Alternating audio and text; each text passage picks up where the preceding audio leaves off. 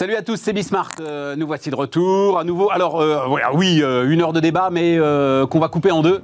on va discuter pendant une grosse demi-heure avec mes deux invités. Et ensuite, je voulais vous remettre ce que Marc Lermite, l'associé EY, parce que c'est l'un des débats du moment quand même, hein, nous donnait il y a quelques jours sur l'attractivité de la France, mais surtout sur les inquiétudes, dit-il, et il a quand même énormément de contacts pour le dire, inquiétude de nos partenaires internationaux, des investisseurs internationaux sur le climat politique en France. Mais d'ailleurs, on va, on va démarrer là-dessus. C'est parti, c'est Bismart.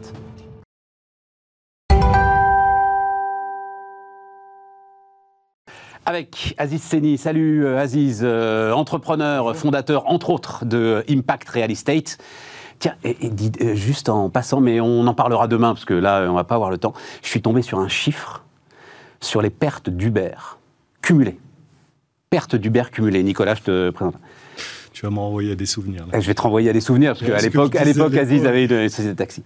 27 milliards de dollars. Le modèle, je l'ai dit. Perte d'Uber cumulée, 27 milliards. Je l'ai dit en 2002, je continue à le dire aujourd'hui, le modèle Uber n'est pas rentable. Je suis dans une. Alors j'ai beaucoup de remises en cause hein, de temps en temps sur des éléments que j'ai défendus et tout, mais quand j'ai vu ce chiffre, je me dis, mais à un moment, alors ça s'appelle, euh, mais euh, Nicolas connaît ça d'ailleurs, un soutien abusif hein, euh, pour les, banques. Là, c'est les investisseurs.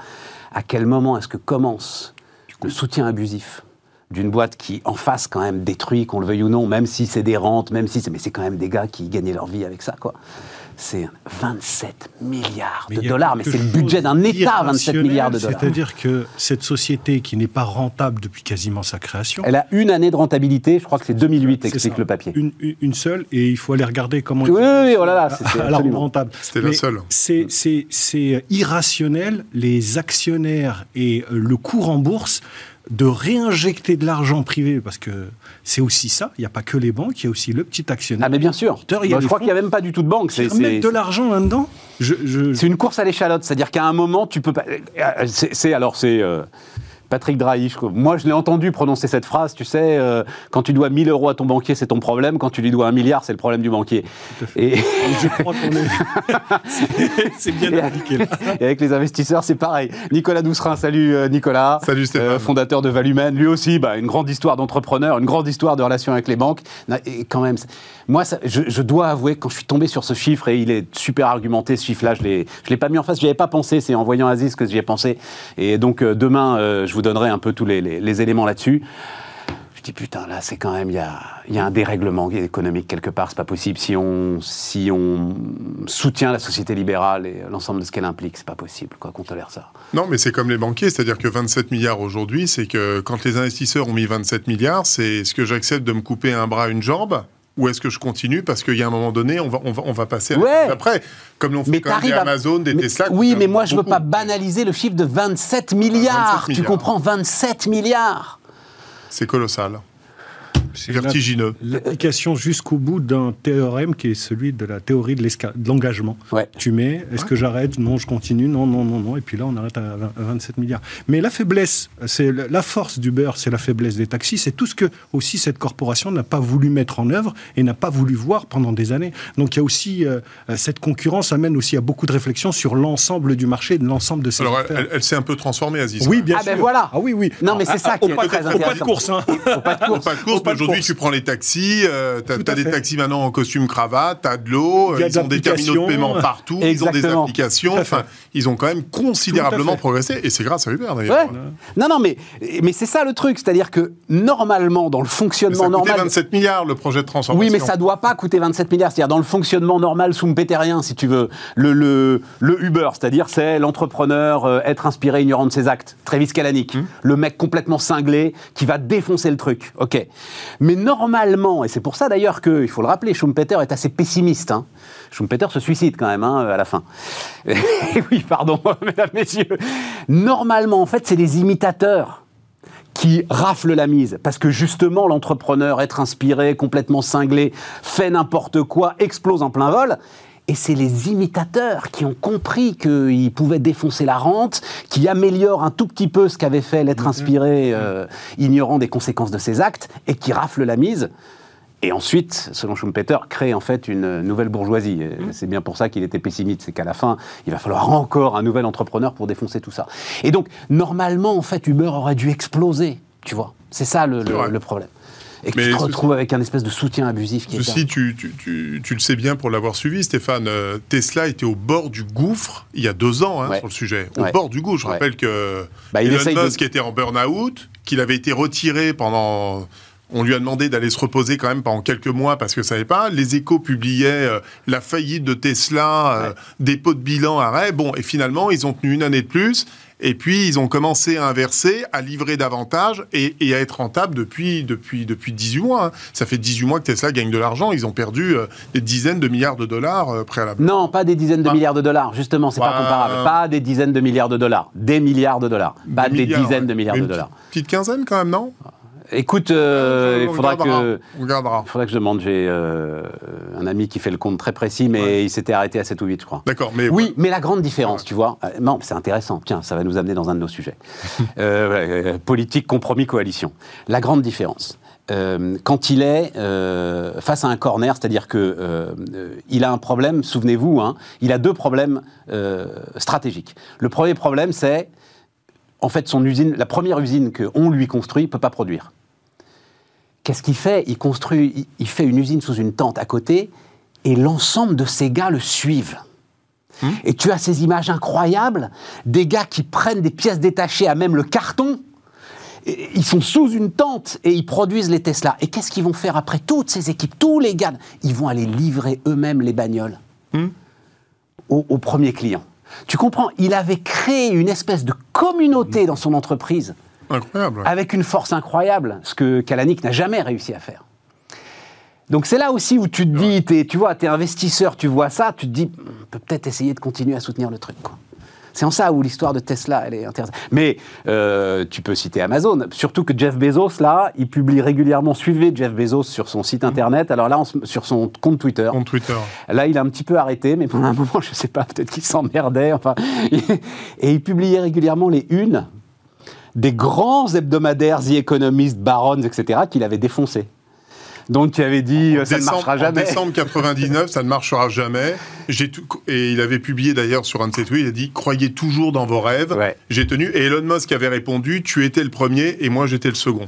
C'était très drôle d'ailleurs le retour. Et notamment moi la dernière que j'ai vue c'est quand il avait lancé AWS. Et t'as tout, euh, donc Amazon Web Services, et t'as tout un éditorial du Barons qui est, enfin, j'en sais rien. On, moi, avait parlé sur le... ouais, on en avait parlé ensemble. on a un autre modèle qui fonctionne bien, c'est l'État français.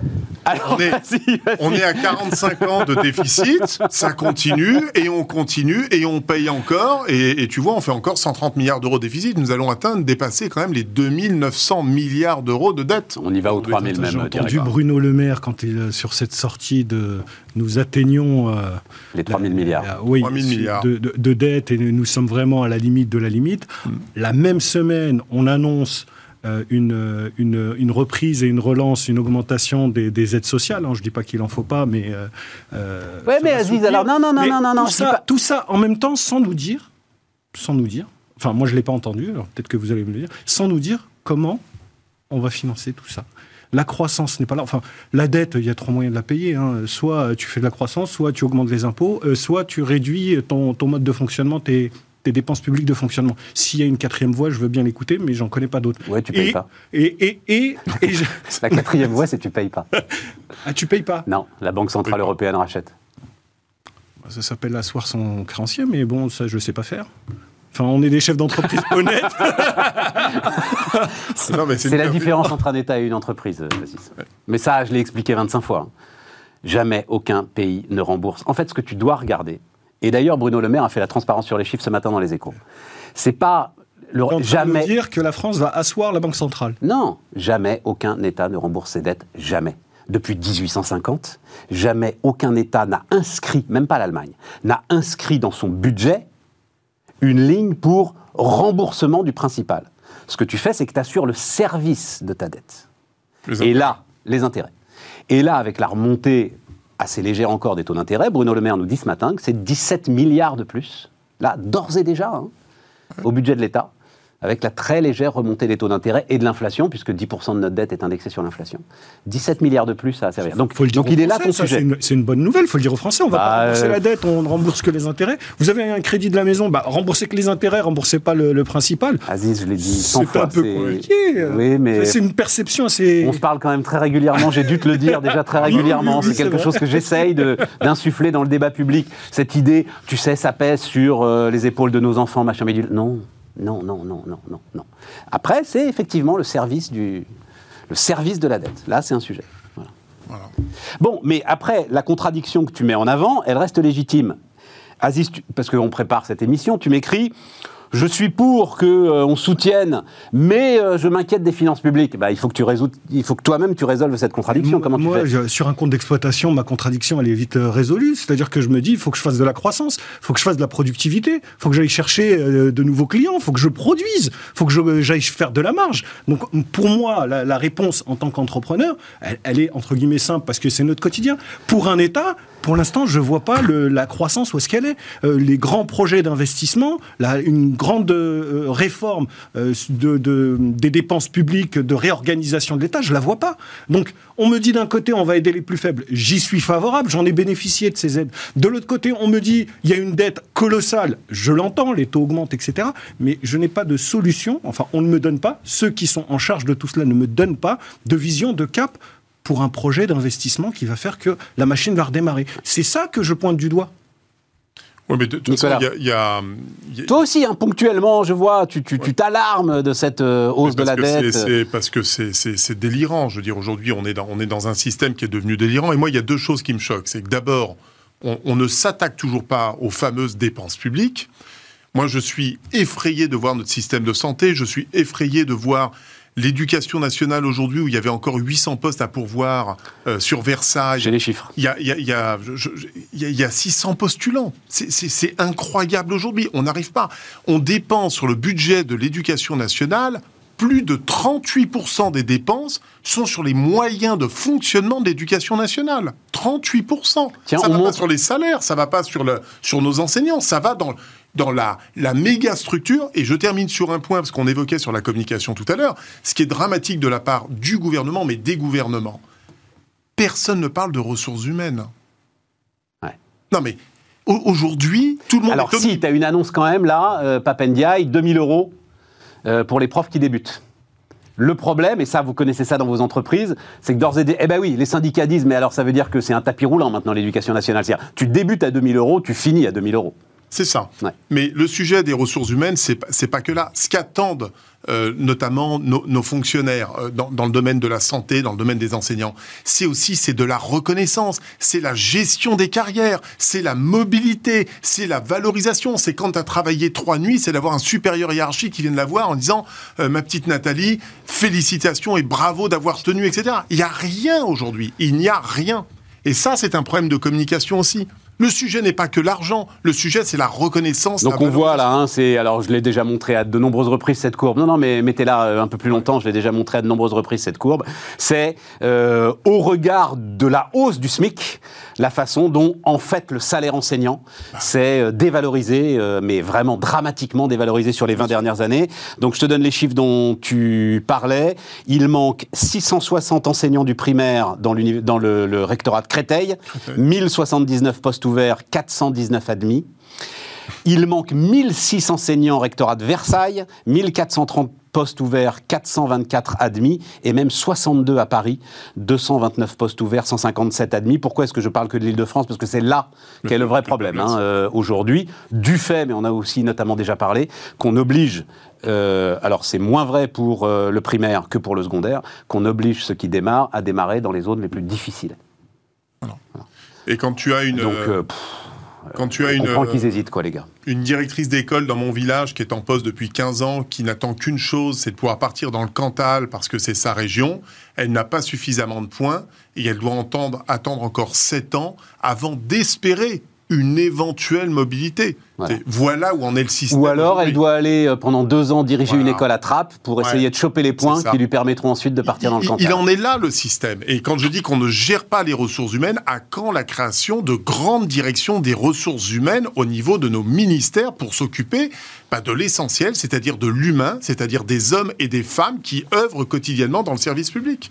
Moi j'ai surtout le sentiment aussi que l'éducation n'est pas perçue comme un investissement d'avenir. Euh, si euh, tu Mais non, on te parle de coûts, Aziz, à chaque fois. Bah oui, c'est perçu comme une dépense, pas, pas comme un investissement. Et je parle de ces professeurs, hein. je parle de ceux qui sont les opérationnels, je parle de ceux qui sont face aux élèves, que ce soit à Trappes ou dans le Cantal. C'est de cela dont je parle. J'ai pas le sentiment que dans les ministères ou dans le ministère en charge, on perçoit ça comme un investissement en se disant que euh, cette personne, professeur, a, une valeur ajoutée qui s'inscrit dans le temps et que un, enfant qui est bien accompagné, bien éduqué, euh, et, à qui on a bien transmis un peu le savoir comme il faut. C'est dommage parce que j'ai l'impression que même l'esprit français, euh, non, mais la relation au savoir, la relation à la connaissance, elle est un peu dégradée. Quand j'ai vu cette. Oui, mais tu as oublié, as oublié le dédoublement des classes de maternelle et euh, de primaire, qui est la première mesure que prend Emmanuel Macron quand il débarque en 2017. Oui. Donc, euh, quand même, là, il avait, il était dans la ligne de ce que tu décrivais. Ça, c'est les conditions de travail, ah. c'est la qualité de vie au travail, j'ai bah, Non, mais c'est aussi c'est le résultat pour les mômes, quand même. Ce que disait Nicolas tout à l'heure, c'est qu'il y a une reconnaissance. La reconnaissance, elle passe par ça. Oui, c'est une bonne mesure.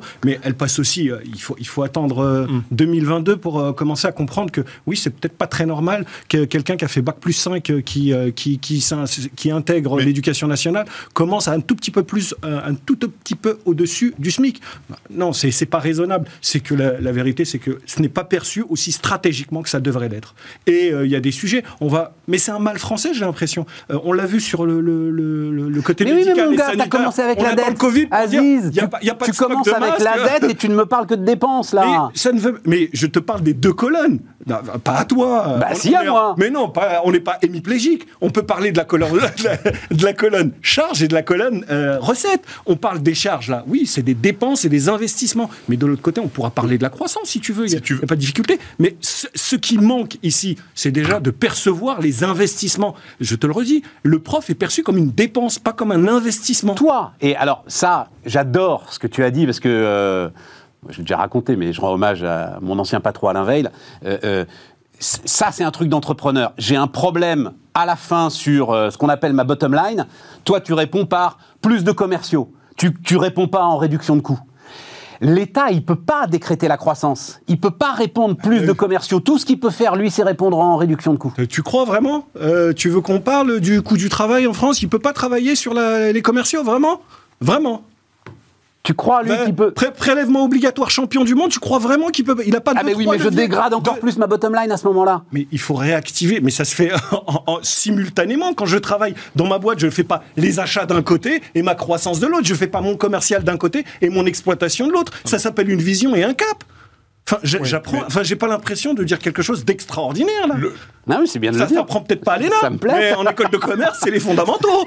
Je sais pas. Sans, sans, sans, faire même d'école de commerce pour gérer, euh, je suis parfaitement d'accord, les dépenses, euh, enfin l'investissement. Je l'expliquais tout à l'heure. On a 38% des dépenses à l'éducation nationale pour les frais de structure. Il n'y a même pas de ressources humaines dedans. On parle de frais de structure. Bon. Si demain on veut résoudre, et sachant qu'on a un taux d'absentéisme chez les enseignants 10 fois supérieur au privé, il y a dix fois plus d'arrêts de maladie dans l'ensemble de l'éducation nationale que dans le secteur du privé. Il n'y a aucune raison. Il n'y a, aucune raison que ces individus, ces personnalités soient dix fois plus malades en arrêt de maladie que dans le secteur du privé. Ça veut dire quoi? Ça veut dire qu'il y a un mal-être qui est profond. Ça veut dire que ces personnes ne sont pas gérées, ne sont pas accompagnées. Donc il faut redonner l'envie à nos enseignants. Pour ça, il faut avoir une politique de l'excellence. Et une politique de l'excellence, quand encore une fois on a 600 postulants pour 850 ou 1000 postes à pourvoir, on, ça ne peut pas fonctionner. Donc oui, il faut revoir les systèmes de rémunération. Oui, il faut revoir la politique de recrutement.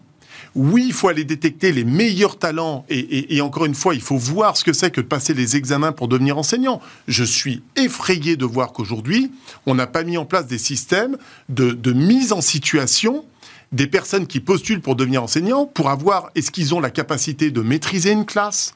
D'animer une classe. Oui, oui, mais, non, mais tu aurais encore, parce que tu as dit 600 postulants, non, c'est 600 admis, hein. il y, a, y, a, davantage de postulants, mais quand même, il y a un tout petit peu d'exigence. rapport il y a 30 ans. Oui, mais évidemment, non, mais, non, non, mais je voulais juste corriger ça, il y a quand même un tout petit peu d'exigence à l'entrée, quoi, quand même. Un petit peu d'exigence, heureusement. parce qu'on a quand même des chefs d'établissement, ça avait fait la, une de certains médias, qui recrutent sur le bon coin. Hein. Euh, je veux bien tout ça, mais il y a une grosse, grosse pénurie aussi, là. C'est ce qu'on appelle les vacataires. Alors, on rentre dans les. Mais réduire ah, l'absentéisme, euh, passer un pacte avec l'éducation nationale, mieux valoriser les salaires contre, évidemment, une réduction euh, massive de, l'absentéisme en contrepartie d'une meilleure mobilité, d'une meilleure reconnaissance, d'une meilleure formation de nos enseignants. C'est, il faut redonner vie. Travailler à, la performance. Moi, il faut impliquer les professeurs, à savoir, moi je suis pas prof, euh, je ne sais pas euh, ce que, comment on peut mesurer la performance de professeurs, mais dans toutes nos organisations, la prime à celui qui fait mieux et qui fait plus, bah, ça, devrait être vrai, logique. Que Quels sont les KPIs Voilà, eh ben, c'est à eux qu'il faut demander. Je pense qu'il faut faire de l'inclusif et du participatif plutôt que de tout décider euh, depuis Paris et expliquer à, Nathalie dans le Cantal euh, ce qu'elle doit faire. Mais dans sa pareil, attends, attends, Nicolas, tu m'as pas dit, toi, est-ce que tu penses qu'il faut. Euh, donc, on lâche. les calculs sont durs à faire, hein, quand même, mais sans doute une soixantaine de milliards, là dans le, paquet pouvoir d'achat, inflation, etc. Euh, on rappelle, hein, euh, France 2030, on a tous oublié, hein. C'est 30 milliards. Hein. Le truc à, tu sais, le grand raout de Macron pendant deux heures, la modernisation de la France, machin, etc. C'est 30 milliards. Et le plan européen, c'est combien Là, on a lancé à peu près 60. 150 000, le plan européen euh, Alors, j'en sais rien. La dette levée, c'est à peu près 750 milliards, mais pour 27. oui, mais nous, on a bénéficié de. D'une trentaine de milliards, je crois. Mm. Enfin, et puis on va avoir davantage de recettes parce que quand même, mine de rien, on est quand même à 2,5% de croissance. Hein, même si pour l'instant, on a quand même 2,5% de croissance. On en revient toujours à la même chose et c'est ça qui est, assez épuisant, c'est que comme on n'a jamais entamé les grandes réformes structurelles et qu'on continue de dépenser toujours plus. Si tu prends la courbe de nos dépenses publiques depuis les 15 dernières années, tu prends depuis 2008, date de la plus grande crise financière et économique, l'État n'a jamais cessé d'augmenter continuellement ses dépenses. À l'inverse, Aziz, et je te le reconnais, quand tu traverses une situation plus compliquée dans une entreprise, même si on ne peut pas comparer un État et une entreprise, mais première mesure qu'on fait, il n'y a pas 36 solutions. Tu réduis tes dépenses et tu cherches à accroître ton chiffre d'affaires et augmenter ta marge. C'est là où nos raisonnements en tant que chef d'entreprise arrivent euh, à leur limite c'est que le politique, il raisonne pas de manière rationnelle. Tout ce que tu viens de dire, c'est juste. Mais ils sont accompagnés par des cabinets de conseil. C'est pas du tout politiquement ils bankable. conseil, pas électoralement bankable. Expliquer aux gens que tu vas réduire la voilure, que tu vas euh, limiter les dépenses, etc. je vais te dire, tu te présentes aux élections, tu fais un flop. Aziz, Déjà que même sans dire ça, tu peux faire des flops, mais en plus, là, tu t'en prends une. Aziz, par contre, il y a une chose qui est très claire. C'est que depuis 25 ans, on n'a jamais payé autant d'impôts. Jamais. Tout confondu. Jamais. On est le pays qui paye quasiment le plus d'impôts au monde.